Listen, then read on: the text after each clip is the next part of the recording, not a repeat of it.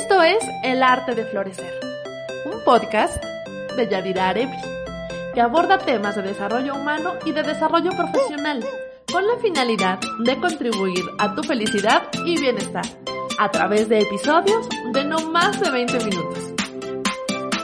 Comenzamos.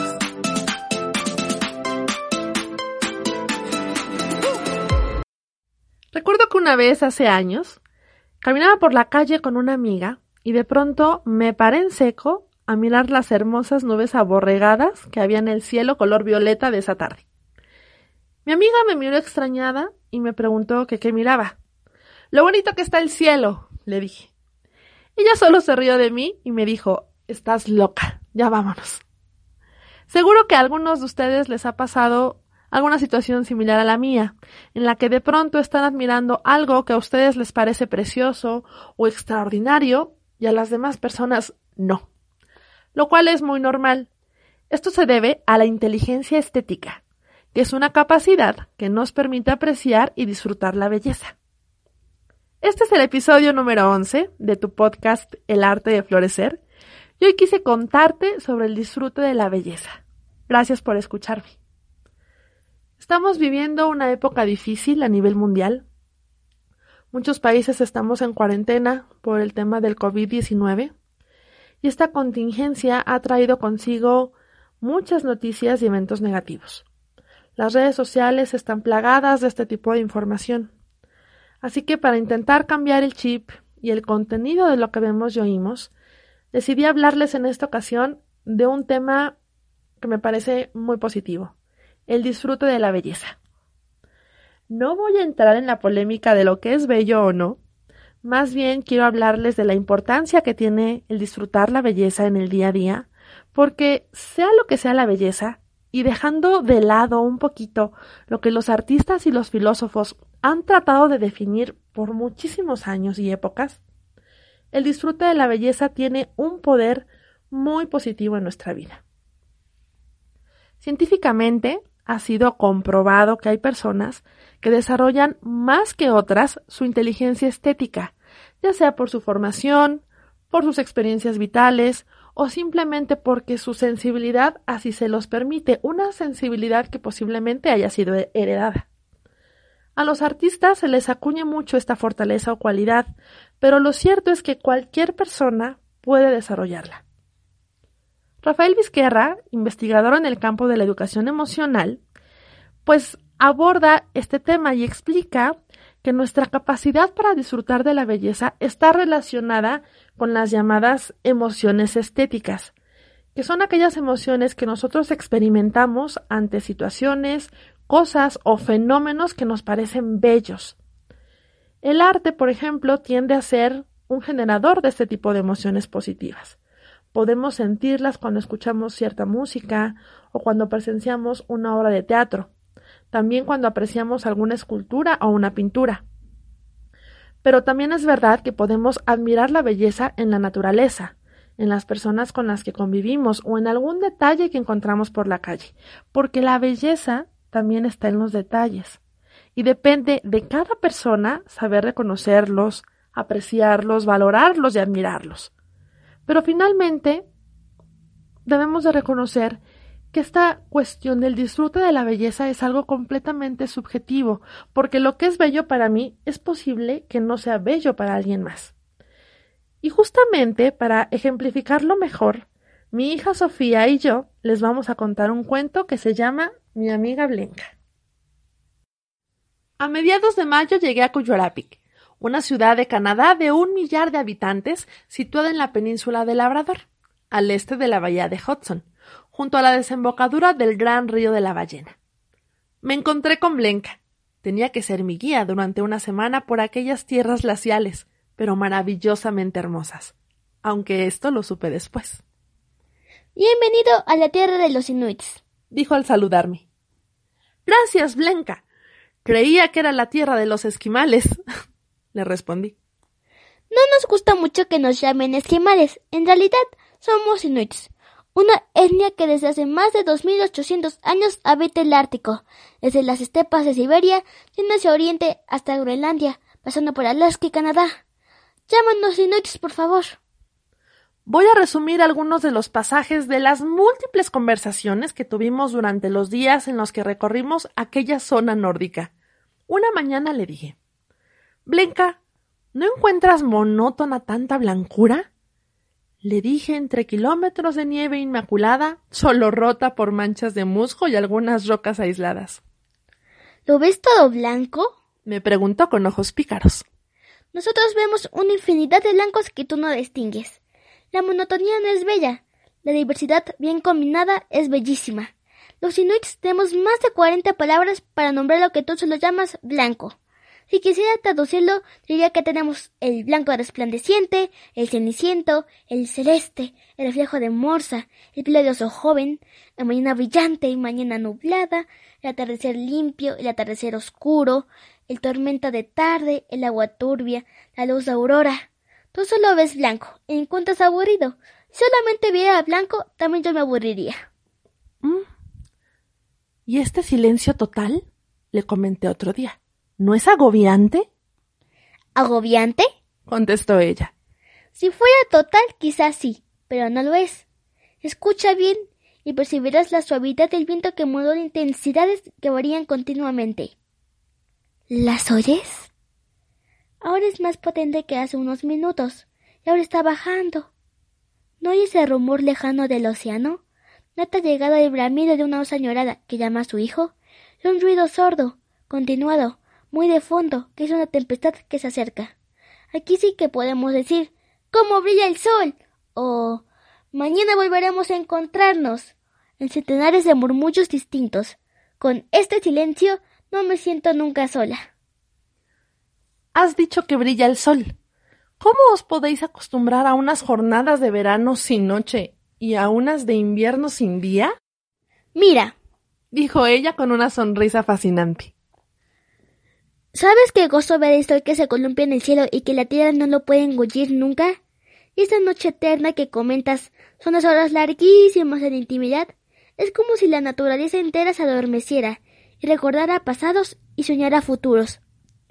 Durante esa oscuridad nacen las figuras trabajadas en huesos de foca o colmillos de morsa, que tú admiras. El artista las va tallando y puliendo, las mira y disfruta haciéndolas. El fabricante de belleza se concentra en lo que hace, sin prisa, porque sabe que el mañana tardará mucho en llegar. Me da la impresión de que encuentras feo lo que para nosotros es hermoso. Cuando volví a mi país, procuraba entender que la belleza tal vez se capta mejor con el corazón que con los sentidos. Y otra cosa más, que para disfrutar de la belleza debo primero aprender su lenguaje. Se requiere una mínima formación y una educación de la sensibilidad para poder apreciar la belleza. Venga, percibe belleza, que la hace feliz, donde los demás quizás solo vemos aburrimiento y falta de interés. En efecto, tal y como Sophie lo acaba de leer, citando al doctor Vizquerra, para apreciar la belleza también requerimos formarnos. En el cuento, Blenka intenta sensibilizar a su amigo explicándole todo lo maravilloso que había a su alrededor, pero finalmente, para él, lo que veían sus ojos era monótono, posiblemente porque sus referentes de belleza eran muy distintos a los de Blenka. Quizá si él se hubiera quedado un poquito más de tiempo en Cuyuarapic, hubiera terminado por admirar lo hermoso de todo lo que Blenka trataba de enseñarle. Por otro lado, también podemos darnos cuenta a través del lenguaje de Blenka cómo se generaban en ella cosas tan bonitas y positivas como resultado de lo que ella percibía a su alrededor. La inteligencia estética o la capacidad para disfrutar la belleza pueden ser aprendidas o incluso heredadas, pero también pueden ser desarrolladas a través de la educación que recibimos de nuestra familia o de una educación formal. Se sabe que podemos encontrar belleza en el arte, en la naturaleza, pero también en momentos cotidianos. Yo, por ejemplo, disfruto muchísimo ver a mi hija dormir. Desde muy bebé, eso me parece un momento precioso verla respirar tranquila, con sus ojitos cerrados y su cabello rizado, durmiendo a veces con la misma postura en la que yo lo hago. Pero fíjense que esta capacidad esta inteligencia estética no viene de la nada, la tenemos gracias a siglos y siglos de evolución. Gracias al desarrollo de un área específica de nuestro cerebro que está ubicada en el lóbulo frontal. Y lo que ocurre es que cuando admiramos cualquier expresión de belleza, nuestro cerebro al captarla se activa, produciendo dopamina, que como muchos saben es un neurotransmisor que está relacionado con sensaciones o estados de felicidad, de alegría y de placer. Piero Ferrucci, que es un filósofo y terapeuta italiano, en su libro Belleza para sanar el alma, explica cómo la belleza no es algo superfluo, como muchas personas la han conceptualizado. Y que además la belleza es parte de nuestra naturaleza como seres humanos, ya que es una fuente de intuición, de bienestar, de inspiración y de salud. Ferrucci enuncia lo siguiente acerca de su propia experiencia con el disfrute de la belleza. Después de experimentarla, la belleza sigue estando dentro de mí. Influye en mi forma de relacionarme con otros, de actuar en el mundo, incluso en mi relación con el planeta que habito.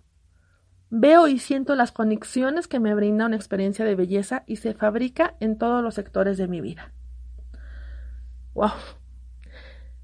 Esto es como una experiencia de belleza elevada como a la décima potencia. Pero la idea es que nosotros podemos aspirar a ese estado en el cual podemos conectarnos con la belleza del exterior, de aquello que percibimos, de aquello que podemos ver, tocar y sentir. Y es que nuestra inteligencia estética, de acuerdo a este autor, se conforma de tres características esenciales. La primera es la gama estética. La gama estética es la capacidad de percibir la belleza en distintas situaciones o escenarios. Esto puede ir desde el plano artístico, a través de las artes, por supuesto, hasta lo más cotidiano. El punto número dos es la profundidad estética. Es la sensación de que lo bello nos invade. La belleza está siendo parte de nosotros y por lo tanto esto nos permite ser conscientes de las sensaciones y de los pensamientos que la belleza nos genera. Y el último punto, que es la integración estética. Esta nos permite ser parte de esa belleza al grado de transformarnos. La belleza puede transformar nuestra forma de ver o de interpretar ciertas cosas de la vida o de las situaciones en el aquí y el ahora. Es en este momento cuando la belleza puede cambiar nuestra perspectiva o incluso puede hasta ampliarla. Así que si quieres desarrollar un poco más tu inteligencia estética, te voy a compartir junto con Sofía algunos consejos que pueden ayudarte a lograrlo. Autogenérate experiencias de belleza. Es decir, escucha música nueva que crees que puede gustarte y escúchala con detenimiento. Explora diferentes posibilidades. También puedes intentar lo mismo con el cine, el teatro, la escultura, la música o la arquitectura. Si nunca has ido al museo o a una exposición de pintura, este es un buen momento para dejar de pensar que es aburrido y dejarte sorprender por lo que vas a encontrar. Detente un momento y observa. No importa dónde estés, solo trata de estar presente en el aquí y el ahora. Eso te ayudará a aumentar tu percepción y es posible que hagas grandes descubrimientos.